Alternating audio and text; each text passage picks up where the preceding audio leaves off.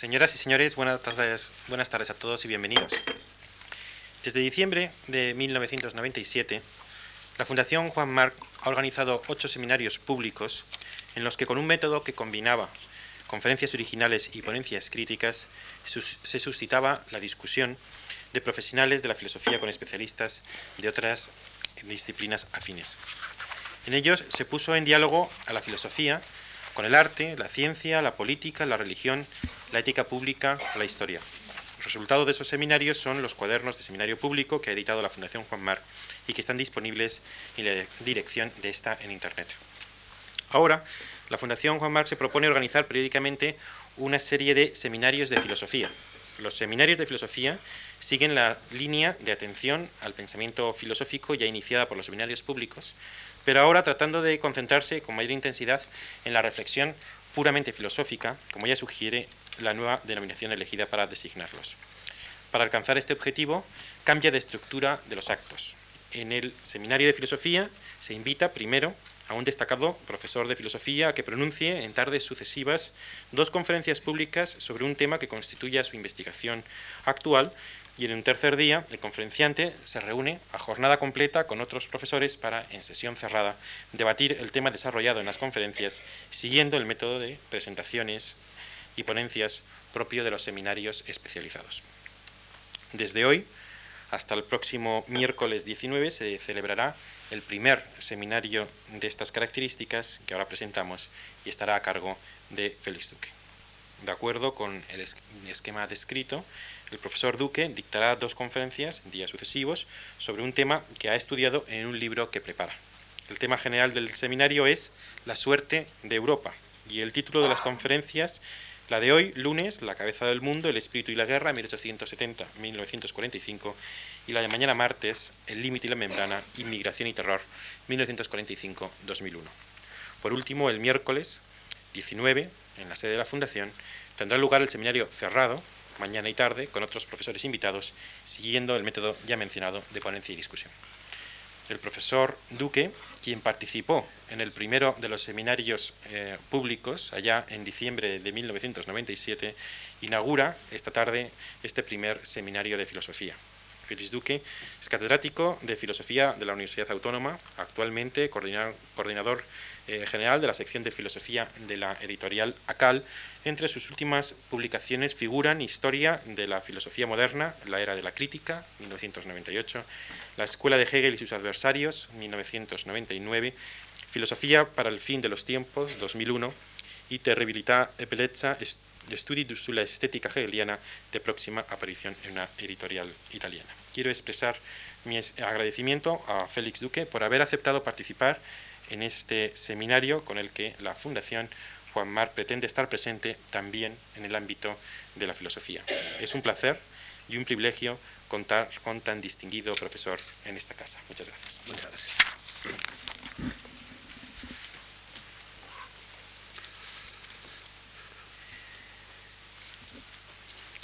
Buenas tardes. Bien, el tema que nos acoge aquí nos convoca durante estas dos sesiones. Eh, lleva por título general, ustedes lo han oído, lo ven en el programa, La suerte de Europa. He escogido este título ambiguo, a nosotros, a los, no voy a decir a, los filósofos, pero a los que como yo nos dedicamos a la filosofía, a los profesores de filosofía, nos gusta a veces eh, utilizar conceptos dialécticos eh, de varios significados, no para escabullirnos, a veces también, ¿verdad? Eh, por entre las eh, lábiles aristas del, ah, del término, sino también para hacer notar esa dialéctica interna que habita en las mejores nociones del lenguaje y que tiene, desde luego, eh, obviamente su lógica. ya han oído ustedes al profesor Javier, Javier Gomá eh, señalar que uno de, mis libros recientes trata sobre Hegel y entonces es natural que algo de hegelianismo se pegue en mí. He utilizado entonces el término suerte, eh, un término eh, tan familiar como suele ocurrir en filosofía como extraño. Porque el término ah, viene del latín sors, sors, sortis, que a su vez eh, deriva del eh, verbo cero, que significa enlazar, encadenar, hilar.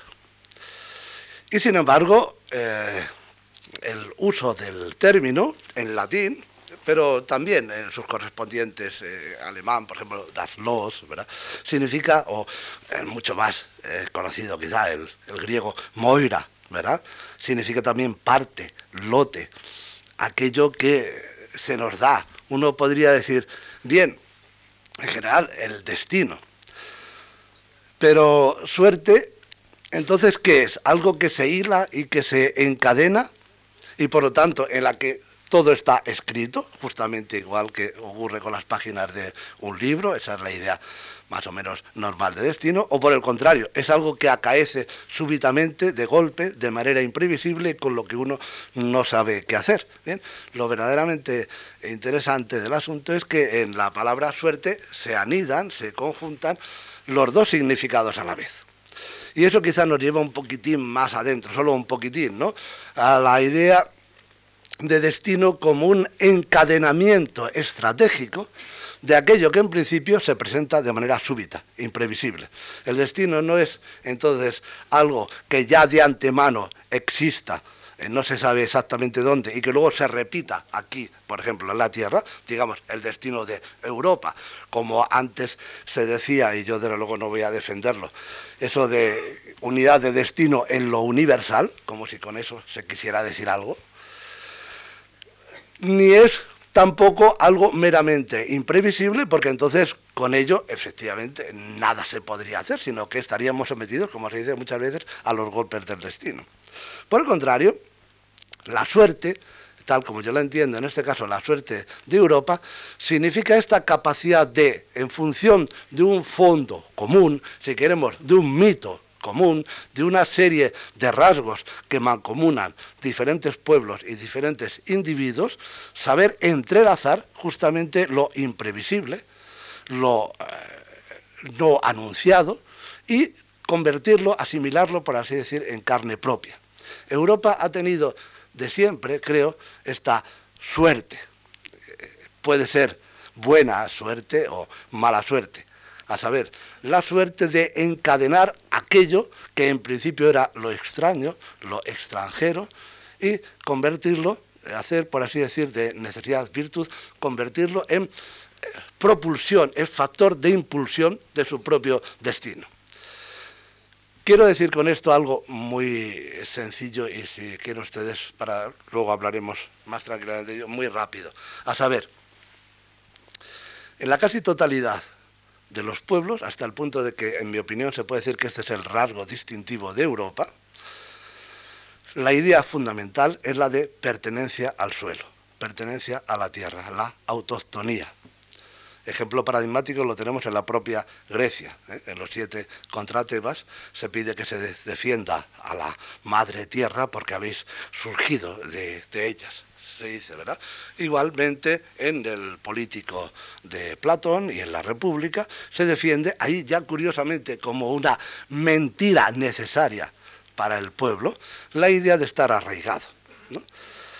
Pero bien, el propio Platón dice que es una mentira necesaria no porque predique el desarraigo, sino todo lo contrario, porque piensa que la raíz no se encuentra en la tierra, sino más bien en el cielo curioso, dicho sea entre paréntesis, que la palabra neura, neurona, signifique en griego eh, cuerda, viene del griego, ¿verdad?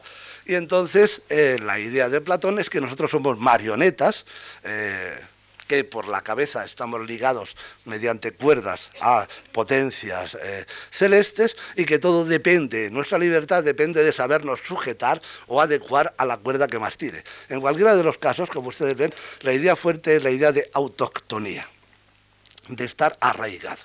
Pues bien, Europa nace a través de un choque, incluso míticamente, saben ustedes que eh, nuestra, eh, la primera aparición del término eh, como tal se encuentra en las historias de Heródoto, una princesa eh, de Tiro, por lo tanto una princesa asiática es raptada por el eh, rey de los dioses, por Zeus, eh, convertido en toro, y sobre las olas del mar Egeo es conducida a Creta y de allí a Licia, no sin que el propio Heródoto se extrañe, ya comenzamos de antemano con la extrañeza, diciendo, se llama Europa, sin embargo, a un lugar donde esta princesa no estuvo jamás puesto que ni Creta ni Licia es Europa. Obviamente los griegos no pensaban ni por asomo que ellos fueran europeos, y mucho menos eh, los precursores de los europeos. Al contrario, tenían a los europeos como los pueblos bárbaros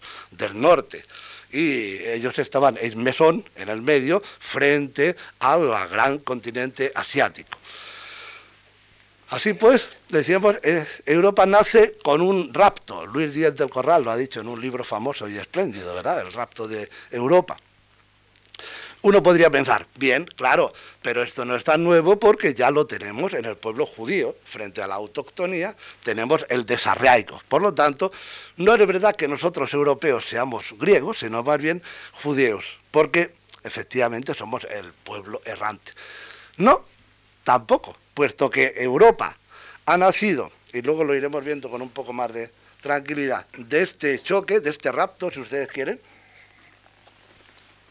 por decirlo de manera menos mítica, y que ya Ortega insistió en ella, ha nacido por dos invasiones antitéticas, una que vino para quedarse, sobre las ruinas del Imperio Romano no hizo falta realmente una invasión, sino más bien una insurrección, podríamos decir, un levantamiento de los pueblos germánicos que ya estaban asentados durante eh, siglos en el territorio eh, en el limes, dentro del limes romano, y otra es así, que rompió por completo el eje este-oeste en el que en la cuenca del Mediterráneo, donde se jugaban los destinos de la cultura mundial, y obligó a la gran emigración hacia el norte, a saber, la invasión de los pueblos islámicos, ¿verdad? Vean ustedes que todavía más extraño aún. Nuestra cultura decimos que viene de Grecia, y Grecia, como estamos señalando, nunca, ni por asomo, pensó que formaba parte de Europa. Al contrario, tenía a Europa como uno de los extremos, el extremo de la barbarie, pero también del valor y del coraje cívico, ¿eh? de no dejarse aplastar por ningún otro. Y el del otro extremo veían a los griegos, a los pueblos con inteligencia y con capacidades técnicas, pero precisamente por ello, por dedicarse, podríamos decir, si ustedes me lo permiten, a sus labores, ¿verdad? Eh, sin valor, sin coraje y por lo tanto susceptibles de ser convertidos en esclavos. La idea que tenía Aristóteles en este caso era claramente la del gran imperio persa. ¿verdad?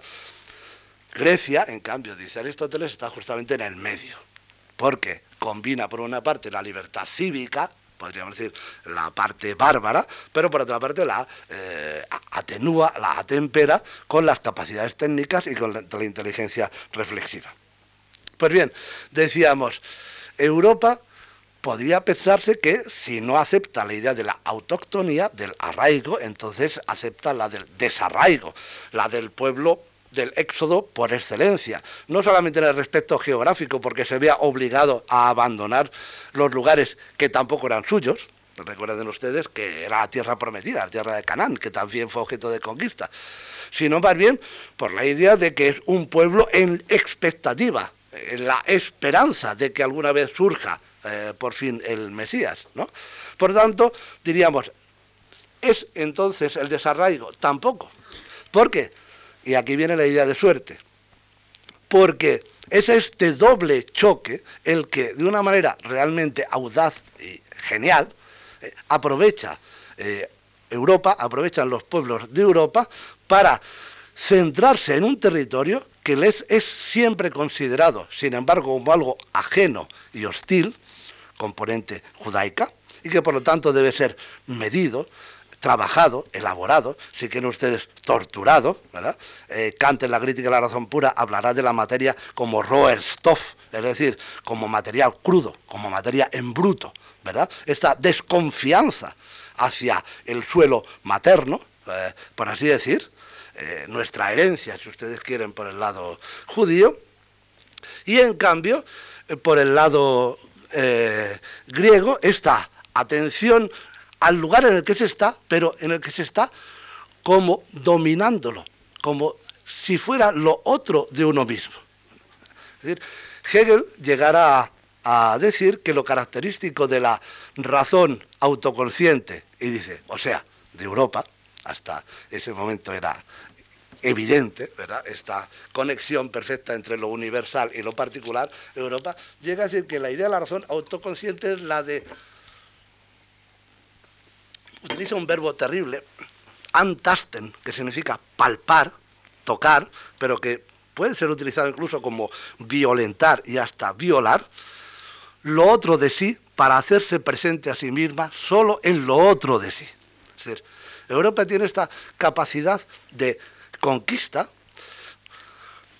en dos extremos como emigración o como colonialismo, hasta el extremo de que podría decir que incluso en los lugares en los que está, está, por así decir, eh, por así eh, hablar, en pie de guerra contra sí misma. Es esta inquietud la que, eh, favorecida ciertamente, no determinada, pero sí ciertamente por por la localización geográfica, ha hecho de Europa, por así decir, la cabeza del mundo. Caput Mundi, ¿verdad? Incluso hasta en las representaciones eh, barrocas, todos ustedes las conocen. Es cierto que a costa de tener que tumbar a la pobre señora, ¿no? Pero siempre se presenta Europa en estas representaciones siguiendo además un mito muy antiguo que ya está en Horacio, a saber, la traslatio imperi, la traslación del imperio, se hace siguiendo el curso solar, de manera que geografía e historia coinciden, se comienza en el sol naciente y se acaba en el poniente, en occidente, ¿verdad? Y entonces no es extraño que la primera representación sea obviamente de un geógrafo adscrito a la corte de Carlos V, para que la cosa funcione bien, porque si no ya verán ustedes que no va a funcionar, ¿verdad? A la señora esta la presenta con la cabeza, obviamente la de España, siendo la corona eh, Portugal, ¿verdad? Los brazos Italia, eh, Inglaterra, Aquí ya varía según las representaciones, porque si luego es un francés el que hace la representación geográfica, dirá que el corazón es Francia y Alemania el vientre. Pero si en cambio lo vemos en un Jean Paul, nos dirá que Francia es el cuello y las clavículas, los homóplatos, y en cambio el corazón es eh, Alemania. ¿verdad? también ya ven ustedes que en cuanto empezamos a entrar en los entresijos de Europa y nos quitamos de las extremidades, enseguida comienzan los problemas. Pero en todo caso, es evidente que hasta la propia representación geográfica de Europa nos hace pensar en algo así como un proyectil, como una punta de lanza, ¿verdad? Como eh, Valéry, como un cabo que se desgaja del gran continente asiático, en realidad lo llamamos continente, ni siquiera deberíamos llamarlo así. El continente en todo caso sería Eurasia, ¿verdad? Nosotros estamos, eh, por así decir, ligados a Asia de la manera más grande y más amplia que se pueda decir, es decir, por los Urales, ¿verdad? Y ya es interesante en estas representaciones que ustedes les cuento que siempre, eh, aparte de las quisicosas entre Francia y Alemania, cuando tienen que hablar de los bajos fondos, con perdón, de esta representación de Europa, siempre dice que los pliegues y los pies de la gran señora de la reina se pierden en las oscuridades asiáticas, ¿verdad?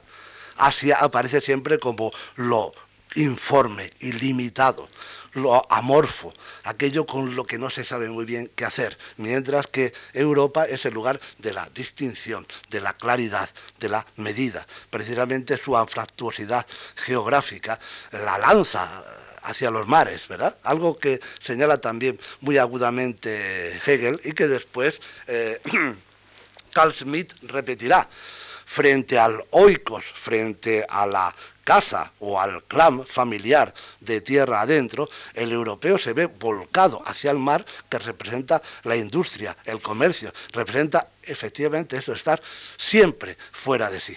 Y es estar fuera de sí y reconocerse a sí mismo solamente en lo otro de sí, digamos, en la naturaleza, a eso es a lo que los europeos han llamado justamente espíritu. El espíritu tiene algo en este sentido eh, bastante brutal, si ustedes quieren, bastante fuerte. No es espiritual en el sentido angélico del término, puesto que el espíritu se reconoce a sí mismo solamente cuando es capaz de vivir en un cuerpo ajeno, por así decir. El espíritu no, no, tiene su propio cuerpo, está en algo distinto a partir de lo cual se elabora y se vive y se transforma a sí mismo desde ese cuerpo. ¿verdad? La idea, por lo tanto, del espíritu como un tenerse a sí mismo en algo distinto. Yo creo que esa marca de extrañeza es la que de alguna manera ha eh, generado Europa. Podríamos señalar, si ustedes quieren, también dentro de esta idea general, algunos rasgos que me parecen pertinentes para delimitar qué puede ser eso de Europa frente, sin ir más lejos, a algo que hasta bien después de la Segunda Guerra Mundial, o quizá por la propia Segunda Guerra Mundial, no se tenía claro y hasta de una manera optimista se venía a llamar de una forma general Occidente. Quiero decir, introduciendo dentro de ella a los Estados Unidos de América, a las posesiones inglesas. Husserl es el que más ha insistido en esta vieja idea, ya para nosotros, al menos para mi periclitada, de eh, identificación de Europa con la humanidad, o por lo menos con lo que debiera ser toda la humanidad cuando crezca, de la razón europea con la razón universal eh, científica, y también, y aquí se ve entonces, un, en mi opinión, un pequeño desliz por parte de Husserl, si yo lo puedo decir, un ideal de sedentariedad. Y eso justamente es lo que no es Europa, porque Husserl señala, bien, son los dominios ingleses, ¿por qué? Porque han estado allí para quedarse, ¿eh? y además hay que eh, separarlos, por lo tanto, de esquimales, de indios y de, y de gitanos vagabundos. La idea del vagabundeo me parece que es la clave en este tipo de, pensamiento, ¿verdad? La razón, el dominio, se caracteriza por, este, por esta capacidad de estar en un territorio, de marcar fronteras, límites y de ponerle una capitalidad, ¿no? Porque recordemos lo que decíamos de Hegel, se trata de conocerse a sí mismo dominando aquello que es distinto de uno mismo, ¿verdad? Y por lo tanto, no puedes estar siempre fuera de ti, fuera de sí mismo, sino llevarte contigo mismo. Dicho sea de paso, quien ha dicho esto de la manera más hermosa y más inmediata y más fulgurante del mundo eh, ha sido, en mi opinión, Baltasar Gracián, que al principio del crónico, y además, como de pasada, hablando de la isla de Santa Elena, ya es curioso que aparezca Santa Elena aquí dos siglos antes de su destino mundial, dice que Santa Elena se encuentra entre medios de los dos mundos porque por allí tienen que pasar los barcos de la portátil Europa. Me parece una idea bellísima, ¿verdad? Europa se lleva a sí misma, es portátil de sí misma, ¿verdad? Está allí donde estén sus barcos. Pues bien, los rasgos comunes de esta Europa portátil, que, si me permiten, eh, recordando a Nietzsche, más que un continente, ya estamos viendo que no, más que un territorio fijo, es más bien un conjunto de juicios de valor, es un querer ser de una determinada eh, manera, esos rasgos o esos juicios de valor pueden ejemplificarse, creo, eh, de la siguiente manera. En primer lugar, la peraltación de la individualidad, que sin embargo, verán que siempre estamos jugando con esta idea de vivir en el extranjero, vivir en la extranjería, que sin embargo esa individualidad tiene que lidiar con el reconocimiento absoluto de la etnia, del lugar y también del mestizaje. Y vean ustedes que justamente los grandes fautores de la idea de individuo en la cultura europea han sido San Pablo y San Agustín. En el caso de San Pablo, un verdadero monstruum, ¿no? Es decir, alguien que es de ciudadanía romana, de lengua y cultura griegas, nacido y, crecido en Siria y sin embargo de religión eh, judía. ¿Eh? por lo tanto, digamos, en sí mismo el mestizaje puro. Y sin embargo es él el que eh, señala esta individualidad. Lo mismo se diga de esto que se dice todavía de manera así un poco eh, estupenda, ¿verdad? El ardiente africano, ¿no? De Agustín de Hipona, ¿verdad? los configuradores de Europa han insistido en la individualidad a partir de, contra y con y en siempre el mestizaje. Es siempre este juego, En segundo lugar, la creencia en la comunicabilidad y en la inteligibilidad absoluta y universal de la razón, ese es el timbre de, gloria de Europa y sobre todo de la Europa moderna, pero que solamente puede ser expresada tal comunicabilidad en idiomas, en idiomas particulares.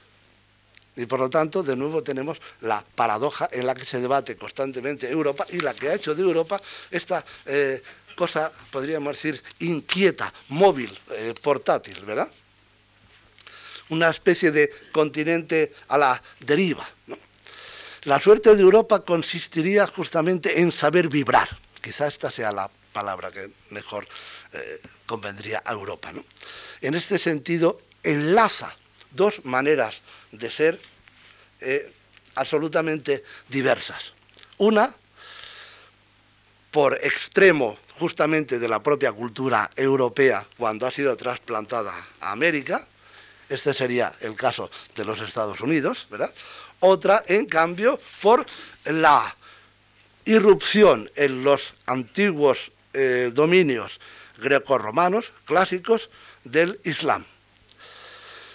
Entre medias de estos dos gigantescos bloques se ha configurado Europa, y yo diría, eh, más aún, cada vez con más fuerza, se sigue configurando Europa.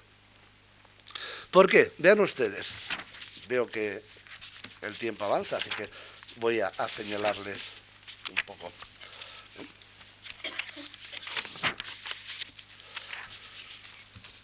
Frente a las ideas que acabo de señalar de individualidad en el mestizaje, universalidad de la razón a través de los idiomas y eh, desconfianza espiritual de la naturaleza en la propia naturaleza, eh, no para irse a no sé qué, sabe qué transmundos, sino justamente para dominar a la naturaleza desde dentro, ¿verdad?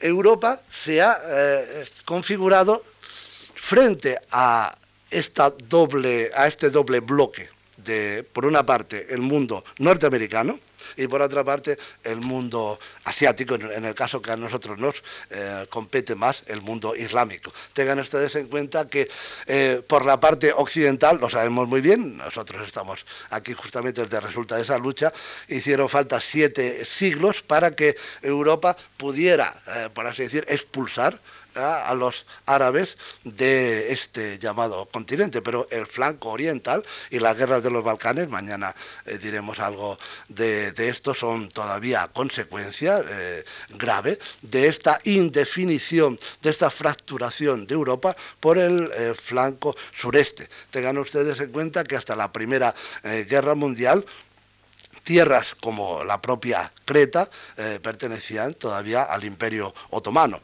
y como en el suelo europeo, existo, pienso ustedes en las guerras sangrientas que continuarán en Kosovo y en, en Bosnia, el problema de la religión y de la etnia, no exactamente de la raza, pero sí de la etnia, eh, sigue señalando esta fractura. ¿no? Pues bien, decíamos, con respecto a Norteamérica, lo que más me interesa eh, señalar, siempre eh, se, como decíamos, se quería eh, unir bajo un solo bajo un solo término, la idea de Occidente, incluyendo en ella, como señalaba Husserl, a Estados Unidos y a los dominios ingleses. Pero a mí me parece que justamente Estados Unidos se separa de Europa porque ha pretendido unificar y amalgamar lo que Europa venturosamente, diría yo, ¿eh? mantiene todavía eh, separado.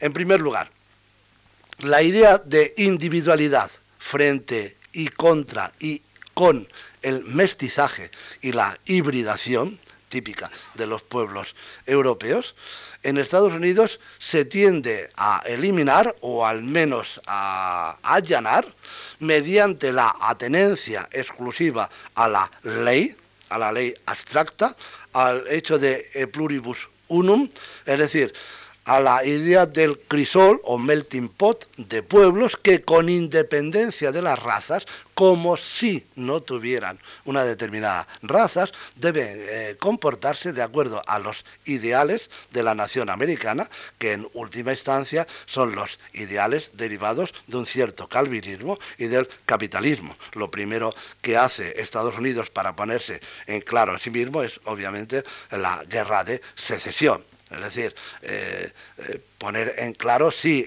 la industria y la agricultura pueden ir de consumo o una tiene que dominar a la otra, ¿verdad?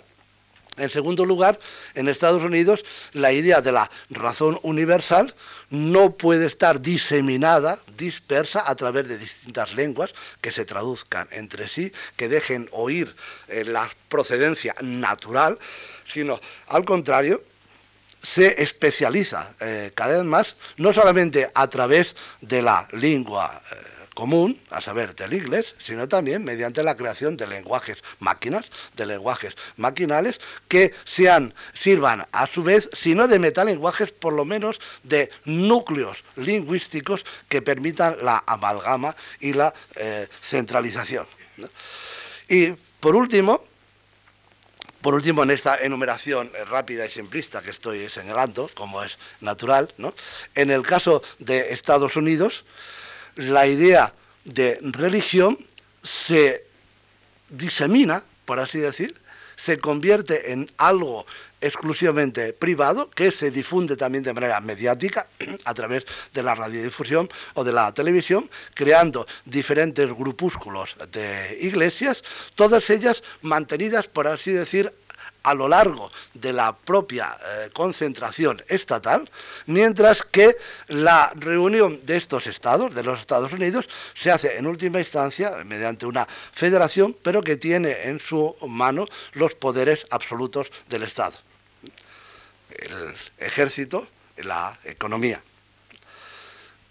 Estos son factores que en la Europa, esto lo veremos eh, eh, naturalmente mejor mañana después de la Segunda Guerra Mundial, en Europa no se han dado y eh, por lo que se está viendo del encaminamiento que hace Europa, la ampliación de esta con 10 miembros más para el año 2004, la idea de una constitución o una carta magna de derechos fundamentales que va a ser establecida mediante una convención mixta de diversos poderes, muestran una estructuración también desde el punto de vista jurídico que a mí me parece que es realmente eh, única en la, en la historia. Podemos decir que estamos asistiendo al eh, trasvase o a la transfiguración de lo que hasta ahora ha sido un mito o una idea eh, común, sostenida por algunos grandes individuos, eh, casi como un proyecto de futuro, en esto Nietzsche ha sido realmente el, gran profeta, diríamos, en un cuerpo, primero económico, con la comunidad del carbón y del acero, primero como unión económica, ahora ya eh, inmediatamente lo sabemos todos con la introducción de la moneda única y sin embargo, eh, antes también eh, hablábamos un momento de esto, con algo que me sigue pareciendo fundamental, aunque la lengua utilizada normalmente en las transacciones comerciales y en Bruselas sea oficiosamente el inglés, sin embargo, en los distintos proyectos de constitución, o bien se deja en, en, blanco el tipo de idioma, o bien se insiste en que al menos deben ser tres, inglés, francés o alemán. Esta idea de la pluralidad de lenguas, que implica también pluralidad de culturas y de ver el mundo, indica que en el interior mismo de Europa, la propia historia de Europa, está hecha justamente de esos intentos, ahora ya afortunadamente cada vez más de manera más fuerte de tipo dialéctico y no de tipo polémico y no de tipo bélico, de dominar a lo extraño, de vivir y ser en lo extraño, en lugar de cerrarse en una suerte de política de campanario que acabaría angostando a... Eh, el país y, por tanto, a la propia Europa. Justamente el gran peligro que tiene Europa eh, al interior antes habíamos señalado por una parte el Islam y por otra Estados Unidos, ¿verdad? En el interior de Europa el gran peligro es también doble. Uno, el dejarse llevar por una cierta indolencia de un bienestar relativamente extendido y común que nos permite olvidarnos de nuestros pasados y por lo tanto de nuestros proyectos de futuro, puesto que el pasado vuelve constantemente como incitación de aquello que no se ha cumplido todavía, ¿verdad? Como la voz de aquello que exige todavía reparación, ¿verdad? Y por otra parte, por el contrario, el angostamiento nacionalista, es decir, el cerrarse en un supuesto idioma primigenio o en una supuesta mm, raza primigenia excluyente que resulta justamente para empezar para sí misma autodestructora, consuntiva puesto que acaba destruyéndose a sí misma en el momento en que eh, ha logrado supuestamente expulsar al, enemigo, a lo extraño eh, de, sí. ¿eh? Como decíamos, por el contrario, la paradoja de Europa es siempre la misma. Los pueblos que la han conformado de verdad, no Grecia, no Roma, eso no era Europa, venían de fuera, se amalgamaron, pero siempre con estructuras de dominio, esto no ha sido un jardín de infancia, ¿no? se amalgamaron con los, eh, con los restos del, imperio, justamente la idea de la libertad teutónica, es decir, de la libertad externa que traían los distintos sipes, los distintos clanes, permitió que esa, que esa dispersión del antiguo imperio romano fraguara en conjuntos cada vez más fuertes, en los feudos y paulatinamente ellos en, en naciones, ¿verdad? creando efectivamente esta extraña suerte de Europa, en la cual se van aglutinando pueblos, pero por arracimamiento, por conquista, por convicción y por transacción pero jamás llevados por la costumbre o por la rutina de las tradiciones. Europa, en este sentido, es, si ustedes quieren, eh, dicho de una manera paradójica, el lugar de las tradiciones antitradicionales, es decir, de la ruptura de toda tradición. Es necesario, de alguna manera, que exista esa tradición para, como decía también admirablemente eh, Nietzsche, eh, recordando a, los lanzadores de jabalina, ¿no? para que cuando la jabalina caiga en el suelo, con, el propio, con la propia fuerza del bote y con la vibración todavía de la jabalina, sea recogida por otra para tirarlo todavía más lejos. De manera que la fuerza del origen aparece siempre desplazada, más allá de sí misma. ¿verdad? Y además, como decíamos, extraña a sí misma. Debemos siempre eh, pensar les propongo esta idea quizá banal, ¿no? que nuestro origen es siempre lo extraño. Y cuando hemos intentado, o cuando Europa ha intentado conquistar eso extraño, conquistar su propio origen, se ha destruido a sí misma y ha destruido aquello que pretendía conquistar. Piensen ustedes en las cruzadas. Paradójicamente, a mí me parece, quizás sea una paradoja, quizás sea una, una exageración, una gloria que Belén, no sea un lugar cristiano, que Belén sea un lugar palestino y además, eso ya no me parece una gloria, obviamente, ¿verdad? Que tenga que convivir con Israel, y esto sí es deseable, que tenga que hacerlo alguna vez pacíficamente. Y que entonces en ese choque casi tectónico de las tres grandes religiones del libro se frague la nostalgia por el origen. Europa como fuera de sí creo que es el mejor antídoto contra todo nacionalismo. Eh, una vez Heidegger, ya casi al final de su vida, se decidió por fin hacer un, viaje en barco por Grecia, toda su vida había estado soñando con Grecia y leyendo los autores griegos, ¿no? Y cuando desembarcó en el primer puerto en Corfú, nada más eh, salir, se quiso volver espantado, porque decía, hay minaretes, y se oye música que no es la música de la lira. Menos mal que el alcalde sabía un poco de alemán porque había sido Gastarbeiter, ¿no? Entonces, bueno, eso al buen Heidegger ya le consuela, ¿verdad? Heidegger en este sentido efectivamente era un griego de los de antes, no era un verdadero europeo, ¿verdad? El europeo lo que quiere es justamente es ser curioso, saber qué ocurre ahí, ¿verdad? ¿Qué está pasando? ¿Cómo es que hay una una lengua, una cultura, una música, una religión distinta Eso es justamente la idea de historia, que no en vano es el florón de Europa. La historia, como tal, ha nacido la historia con mayúscula, la historiografía o la historiología, como es natural. La idea de un proyecto con sentido que va evolucionando y siendo siempre distinto de sí mismo, eso es una idea exquisitamente europea. Los griegos no lo conocieron. Los griegos dieron la palabra, historia, pero para ellos historia significaba algo así como una investigación, por ejemplo, criminal o unas pesquisas, ¿verdad? Lo que nosotros llamaríamos mejor empiría, algo empírico, eh, recolectar eh, cosas, ¿verdad? Eh, fijar un caso singular, ¿no? Para nosotros la historia, por el contrario, es este, es este semanteo del tiempo, es este reconocerse constantemente en algo que te incita a ir fuera de ti mismo y eh, estar agradecido a unos orígenes a los que jamás podrás volver. Como si dijéramos que se repite a nivel colectivo lo que sentimos en el fondo de todos nosotros, que nuestra verdadera patria es la infancia, pero que precisamente por eso es inalcanzable y seguramente cuando nos lo confesamos a nosotros mismos, está muy bien que sea inalcanzable, puesto que eh, realmente ya no quisiéramos ser ser niños o jugar como niños. Es demasiado tarde para eso, ¿verdad? Lo mantenemos siempre hacia las espaldas. Quizá quien haya dicho esto de la manera más pregnante haya sido eh, Nietzsche.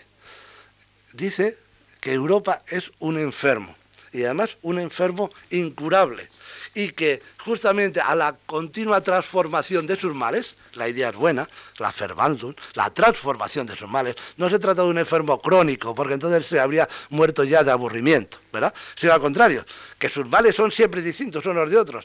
Dice que a eso le debe estar enormemente agradecida, máximamente agradecida, porque dice, son estos situaciones constantemente nuevas, estos peligros nuevos, estos dolores y también los remedios que se buscan para ellos, los que generan una suerte de excitabilidad, ya saben ustedes que Nietzsche pensaba con el cuerpo, eh, de una manera realmente somática, ¿verdad? Una excitabilidad que es casi tanto como el genio, o por lo menos como la madre del genio, ¿verdad?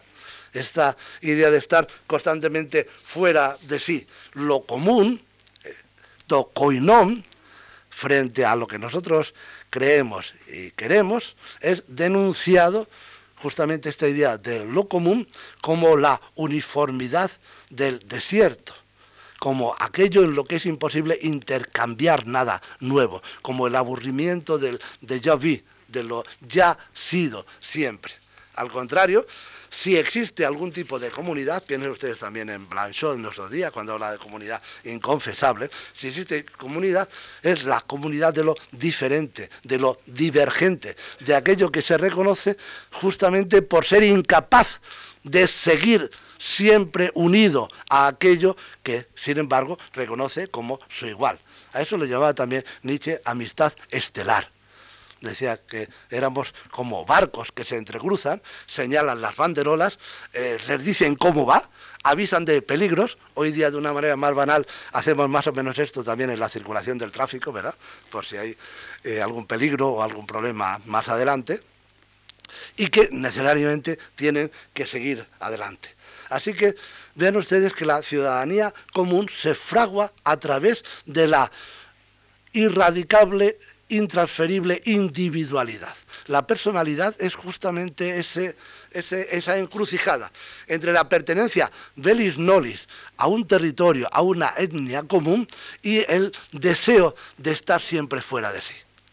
Ese deseo de estar fuera de sí, de escuchar la palabra que me acomuna porque está siempre dicha fuera de uno mismo, porque tiene que recibirla, ha sido recogida eh, de la manera quizá más alta y quizá para algunos más brutal por el propio Cristo en los Evangelios, cuando eh, le señalan, está hablando a las multitudes y viene eh, su madre con sus hermanos y le dice uno de los discípulos, que están aquí tu madre y tus hermanos. Y él le corta y le dice, ¿quiénes son mi madre y quiénes mis hermanos? Mi madre y mis hermanos son aquellos que escuchan la palabra del Señor. Pero la palabra del Señor no es la palabra de Cristo simplemente, es la palabra del Padre que está dicha por Cristo. Cristo es a su vez mediador de lo extraño. que me ve a mí, ve al Padre, pero el Padre a su vez solamente se puede ver en el Hijo mismo. El hijo es el reflejo mismo del padre. El padre no puede volver tampoco sobre sí mismo. Vean ustedes que constantemente en las raíces de nuestra cultura tenemos siempre esta paradoja que nos separa, creo, radicalmente, para bien o para mal, yo sinceramente creo que para bien, de los demás pueblos.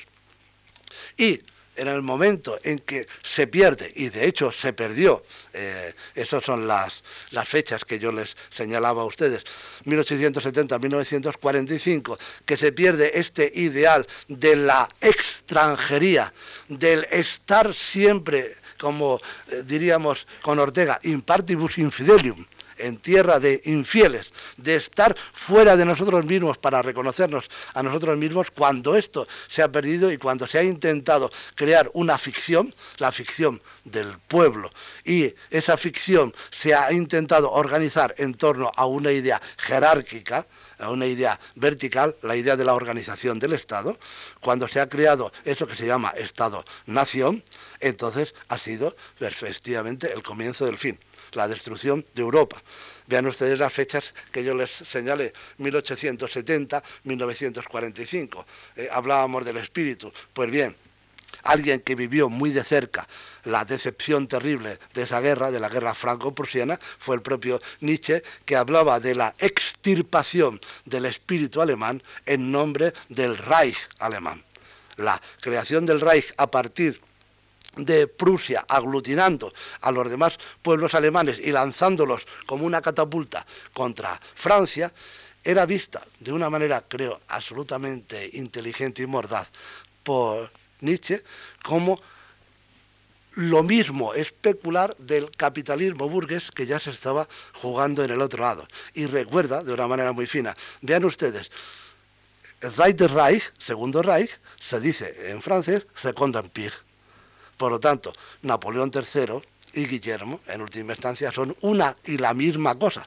Los dos, uno basado en el capitalismo burgués, otro en el imperialismo agresivo de los Junkers, pero inmediatamente manteniendo y fomentando una industria fundamentalmente química para aglutinar todas las fuerzas de la nación, quieren en el fondo lo mismo, a saber, destruir toda posibilidad de intercambio de ideas, de mercancías, de bienes entre los pueblos europeos. Quieren en última instancia destruir Europa. Y esa es la razón también de que Nietzsche hable constantemente de los buenos europeos, como aquellos espíritus que se niegan a este juego macabro del nacionalismo, de enfrentar unas naciones con otras, naciones en última instancia, como señalaba, en cuanto Estado nacional, al menos inventadas, y que eh, van a ensangrentar los campos de Europa, además con una eh, salida verdaderamente imprevista, pero yo creo que aleccionadora. Espero que sea para siempre, a saber, cuando los nacionalismos europeos se enfrentan entre sí en dos guerras mundiales, de hecho, por ahí se está diciendo, y creo que bastante razón, que habría que hablar de la guerra civil europea en general, más que de dos guerras mundiales, los beneficiarios son justamente los márgenes de Europa, los dos límites. Eso que Heidegger llamaba el americanismo, que es la unión del cálculo, de la computación y del dinero, pero a nivel de masas y a nivel gigantesco, por una parte, y que acabará efectivamente engullendo buena parte de Europa y sometiéndola a su, a su dictat eh, económico. Y por otra parte, Rusia, con ese supuesto internacionalismo que ya también Heidegger en 1947, eh, la carta sobre el humanismo, denuncia como el subjetivismo absoluto, el subjetivismo llevado en su a su totalidad, es decir, como el triunfo último de la metafísica. El internacionalismo no cura en absoluto los males del nacionalismo, al contrario, es, eh, podríamos decir, su oh, exasperación. La idea, eh, por lo tanto, y vean ustedes que Europa se empieza a mover solo cinco años después del final de la Segunda Guerra Mundial y cuando está todavía eh, sometida e invadida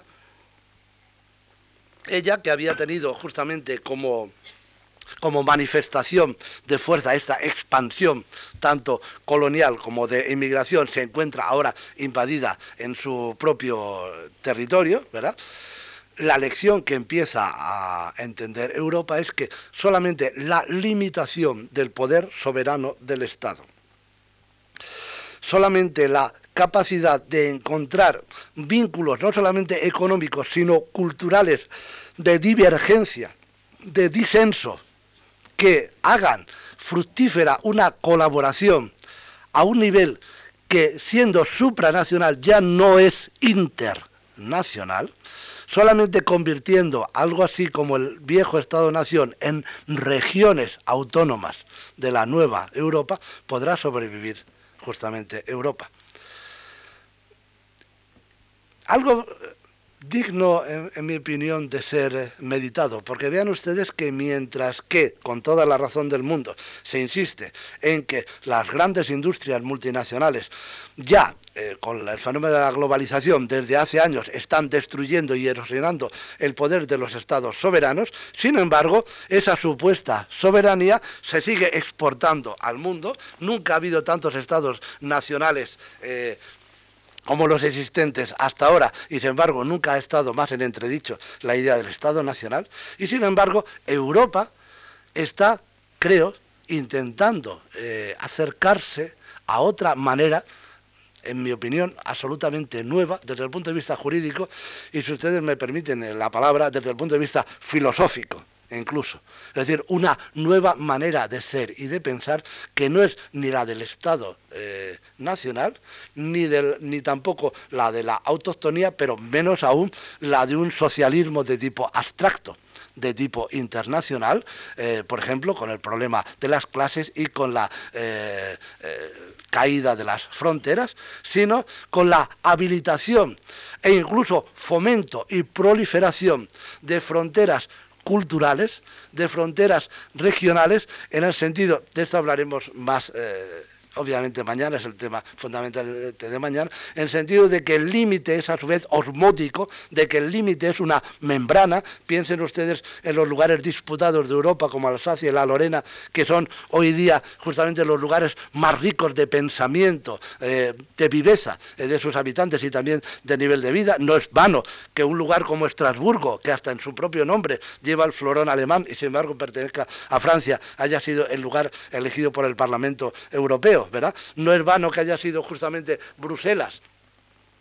Podríamos decir un brulote flamenco, sino en el corazón muy cercano a la Balonia y por lo tanto también en el lugar del límite osmótico entre tradiciones, lenguas, costumbres y pueblos distintos, no es vano todo eso, digo, para darnos cuenta de que estamos asistiendo al nacimiento de algo muy extraño, es decir, no a una suma de naciones sin más, sino a una especie de copertenencia o interpretación penetración de culturas regionales, de culturas, por así decir, comarcales, que tienen su sentido exclusivamente en la transacción con el otro y no en sí mismas.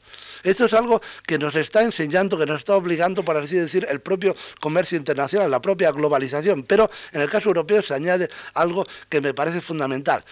Este tipo de comercio se hace fomentando la diferencialidad entre las distintas pueblos y entre las distintas naciones, no allanándola y achatándola como ocurre, sin embargo, en otros lugares con esto que se llama American Way of Life, o por lo menos si es cierto que también existe, ¿quién lo va a negar? Esa presión que, para decirlo de manera simplista, todos ustedes conocen la expresión, se llama pensamiento único, no menos cierto es que justamente en Europa es donde se produce un rechazo cada vez más fuerte entre la intelectualidad y yo creo que entre eh, todos nosotros, no hace falta eh, subirse a ningún tipo de parra, contra esa especie de achatamiento. ¿Por qué? Porque como dice el Apocalipsis, Europa es algo así como la voz de muchas aguas, Porque en nosotros y fíjense ustedes, eh, sobre todo aquí en España, ¿verdad? En nosotros, fenicios, eh, griegos, celtas, han ido dejando cada uno su pozo y nosotros somos algo así como un patchwork, como un mosaico, que está efectivamente espiritualmente dominado por la idea de individualidad.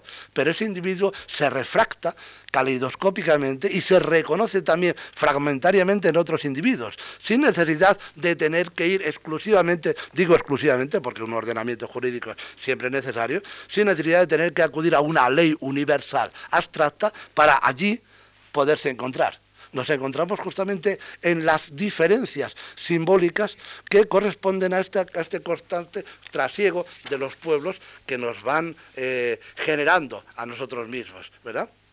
Así que, digamos, es esta idea de persona. Fíjense ustedes, en el caso de Kant está también muy claro, ese gran europeo. Persona es aquella que teniendo un cuerpo propio, que surge, por así decir, de las fuerzas de la tierra y que se manifiesta a través de una formalidad previa la idea misma de belleza como una suerte de vibración por la cual nos reconocemos en las formas naturales, esa última vibración de la comunicabilidad entre los hombres, que es puramente natural y la que nos permite reconocer a otro como hombre, no la razón abstracta, no el pensamiento, sino justamente esta capacidad para sentir de la misma manera, digo, esta idea se aglutina a través del ideal moral de la persona como centro de decisiones y acciones libres, decimos muy bien en español, según uno puede dar de sí, en la medida de los posibles, porque los posibles están hechos justamente de tierra. Esta es, de nuevo, creo, la gran idea de la eh, comunidad europea. Centralización en la persona individual e inalienable, pero hecha, por así decir, como un mosaico de diferentes tradiciones, culturas y lenguas. De ahí también la importancia, eh, lo he repetido ya varias veces, de la, de la traducción de la traducibilidad de los lenguajes, de que no exista un lenguaje único, sino de que seamos capaces todavía de eh, sentir, sino de comprender, de sentir la entonación, la musicalidad de la otra lengua, porque en ella se nos transmite también justamente esa otra manera de ser europeo, esta eh, mixtura ya no de razas, sino de resonancias, en las que los europeos poco a poco se van intrincando cada vez en sí mismos, ¿verdad? Esto es lo que nos separa, eh, en mi opinión, de eh, la cultura en absoluto monolítica, al contrario, enormemente desperdigada, eh, norteamericana, pero que en todo caso tiene siempre como ideal el de la aglutinación, el de la amalgama, precisamente porque eh, en el caso de América, más que una eh, colusión y hasta colisión de pueblos con un pasado más o menos común, es verdaderamente una suerte de microcosmos. Y por lo tanto es imposible, por así decir, digerir toda esa diferencia. Falta justamente ese, ese pasado común, ese semanteo que permitiera eh, establecerse en esa tierra vibrátil, en, esa, en ese umbral que estábamos señalando entre la diferencialidad y la identidad abstracta. Bien, Voy terminando porque no quiero abusar eh, en absoluto del, tiempo. Solamente quería insistirles en el caso que ahora nos ocupaba, de cómo la idea de cabeza del mundo por parte de Europa se destruyó a sí misma desde el momento en que, antes lo señalábamos también un poco al hablar de la representación geográfica, bastaba con pensarse, bien, ¿dónde está esa cabeza? Porque Europa, precisamente al aglutinarse en distintos estados nacionales, comenzó una competición sangrienta entre ellos mismos, olvidando justamente esta idea de estar de ser sí mismo siempre en lo otro, cerrando eh, fronteras, piensen ustedes que todavía a finales del siglo XIX, todavía uno diría a finales del siglo pasado, ¿verdad? Era posible pasear por los distintos pueblos de Europa sin necesidad de pasaportes y aduanas y todas estas cosas, ¿verdad? Digo, cómo este olvido de la diferencialidad en lo otro por parte de los pueblos europeos llevó a una lucha insensata y una competencia que necesariamente tenía que traducirse en destrucción total. ¿Por qué? Porque para empezar, los cimientos en los que se basaba justamente esa competencia, la ciencia, la técnica, la democracia, exigían la cooperación entre las distintas naciones, entre los distintos pueblos, en lugar de cerrarse sobre sí mismos. Ya saben ustedes que todavía se hablaba hace 50, 60 años de una manera absolutamente ridícula, pero que ha costado vías, de una biología soviética o de una ciencia alemana. El ideal de que aquello que es universal, pero es universal concreto, por estar siempre diferencializado en los diferentes pueblos, es universal, debe ser aglutinado en forma de una sola cabeza. ¿Eh? como señala Jacques Derrida, eh, obviamente para reírse de ello, es como aquel que dice yo soy nacionalista a fuer de ser europeo.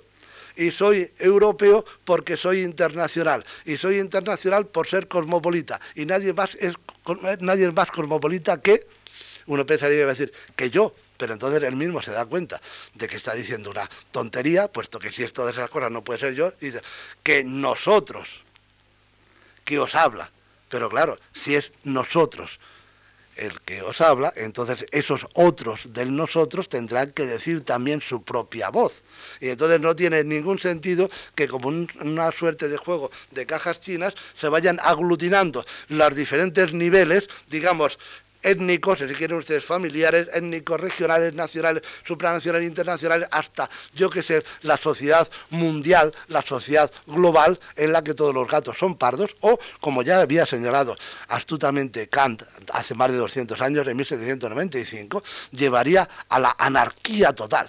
Es decir, la idea de un Estado supranacional mundial implica la la fracturación inmediata justamente de ese mismo Estado. ¿Por qué? O ponemos una cabeza que sea capaz simbólicamente de aglutinar todo, todos esos estados y entonces se convierte en una dictadura, en un despotismo, o al contrario, tendremos que huir a las distintas facciones y a las distintas etnias. ¿no?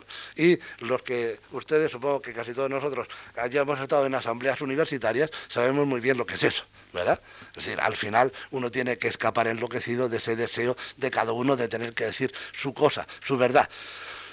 ¿Cuál es la solución? Bueno, estamos viendo que de una manera enormemente trabajosa, laboriosa, después de que Europa llegara al despeñadero de sí misma, de que se desangrara, por propia culpa, sin duda, ¿verdad? En esa concreción de dos ideologías, ¿eh? contrapuestas, dos ideologías que además, si ustedes lo piensan en un momento, vienen las dos, son ideales de la Revolución Francesa.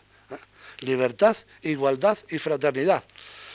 A saber, la fraternidad implica un pueblo que, sabiéndose hijo de una madre común o de un padre común, para el caso es igual, recuerden lo que decíamos de Platón, pretende señalar que esa fraternidad es la única que puede enseñar a los demás lo que significa la libertad y lo que significa la igualdad. Y por lo tanto tenemos inmediatamente el nazismo. O bien, la idea de libertad se hace olvidando o haciendo como si se olvidara la idea de fraternidad, es decir, de particularidad étnica o nacional, para quedarse exclusivamente con una libertad abstracta, la libertad del comercio, de la libre circulación, y entonces tenemos el liberalismo. O, por último, tenemos la idea de una igualdad que, en nombre justamente de esa comunidad de iguales, olvida las luchas individuales, puesto que eh, venimos repitiendo constantemente, la libertad solamente se da en esa puja constante por ser más que el otro, en el otro y desde el otro, y nunca desde uno mismo, olvidando, digo eso, acaba en una igualdad absolutamente abstracta y que ha de imponerse por la sangre y contra la libertad. Recuerden ustedes lo que decía Lenin, libertad, ¿para qué? Entonces, estas tres fracciones son las tres hijas de una idea de Europa que efectivamente es terrible reconocerlo, pero que al menos como deformación, como deformación en qué sentido? Como separación de lo que habría tenido que estar unido, a saber, tres ideas, al separarse cada una de ellas, se convirtieron en algo así como quistes monstruosos, ¿eh? liberalismo, eh, fascismo y bolchevismo, que dieron al traste con Europa y que además metieron en la propia Europa a aquellos extremos que sí habían aprendido la lección y que se habían hecho ellos mismos extremos unilaterales, ¿verdad? Esto es la gran lección seguramente que ha aprendido Europa, que ha aprendido a costa de la flor de sus hijos, de millones de sus hijos, y que ahora paulatinamente se está intentando solucionar. Piensen ustedes, sin ir más lejos, en el caso, por ejemplo, de un Chipre, ¿verdad?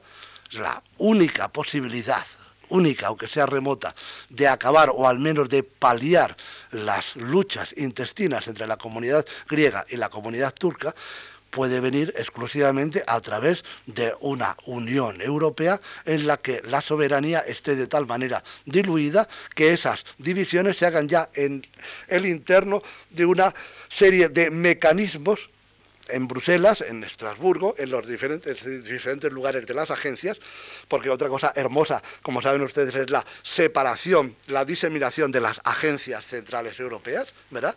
Solamente puede venir, digo, a través de ese tipo de, eh, vamos a llamarlo así, de confederación, no tanto de federación como en Estados Unidos, sino justamente de confederación. Confederación, ¿por qué? Pues porque, como decíamos, en lugar de que las nacionalidades se diluyan en un cuerpo general, amorfo, al contrario, generan, potencian, hacen proliferar su propia diferenciación a través de las constantes transacciones y luchas dialécticas comunes en el Parlamento Europeo, en el Consejo de Europa, en los consejos de ministros, en las reuniones eh, tetranuales, es decir, en todo aquello que mantiene viva a Europa en su diferencialidad. Dicho sea de paso, esa quizá también me atrevería a decir, porque es verdaderamente un punto en doliens, sea eh, para el futuro y seguramente para un futuro próximo una salida posible al gran contencioso que tenemos aquí en nuestro propio país, ensangrentando nuestros campos. Me refiero al problema vasco, que eh, si ustedes son tan amables todavía de soportarme mañana, seguramente también, aunque sea tangencialmente, eh, insistiré en, en ellos, justamente porque también es un problema, a pesar de que uno inventa siempre sus pasados, ¿eh? ¿verdad? Es un, es un problema absolutamente reciente y tiene que ver también con la reconfiguración económica europea, con la desaparición de la gran industria siderúrgica y sus bases en, en, Alemania, y con la transformación de la industria pesada y la industria de la información, ¿verdad? Y se aprovecha a partir de ahí la idea vieja de un nacionalismo absolutamente anacrónico, eh, juntamente con otro tipo de terrorismo, el del bloque islámico, que también eh, mañana, por, por, lo que nos está tocando tan de cerca en estos días, me permitiré revisar un poco. Pero, en fin, no quiero eh, abusar más de su paciencia, solamente terminar señalándoles que aquello que ha logrado, creo, de lo que ha logrado restablecerse Europa ha sido de dos peligros fundamentales. Uno, la idea del Estado-nación, en el sentido de que nadie es más europeo que mi nación, el francés es Europa de verdad y lo demás es simplemente algo que andaba por ahí. Les digo una anécdota brevísima, ¿verdad? Estaba yo en Essen para hacer un seminario, trabajar en un seminario con Ludwig Zip sobre Espinosa y les dije, bueno, Deleuze, ¿cómo que Deleuze? ¿Qué, qué Deleuze? Nosotros tenemos nuestra tradición. Pero miren ustedes, que les ha escrito un libro importante sobre Spinoza. Ah, no importa. Además, está traducido. Claro, cuando se empieza ya, con esto uno empieza ya a tener un poco de miedo con respecto a estos rescoldos nacionalistas que existen eh, por ahí, ¿no? Este es un lado. Y otro es lo que llamaba Nietzsche la chinesería, si se puede llamar así, europea.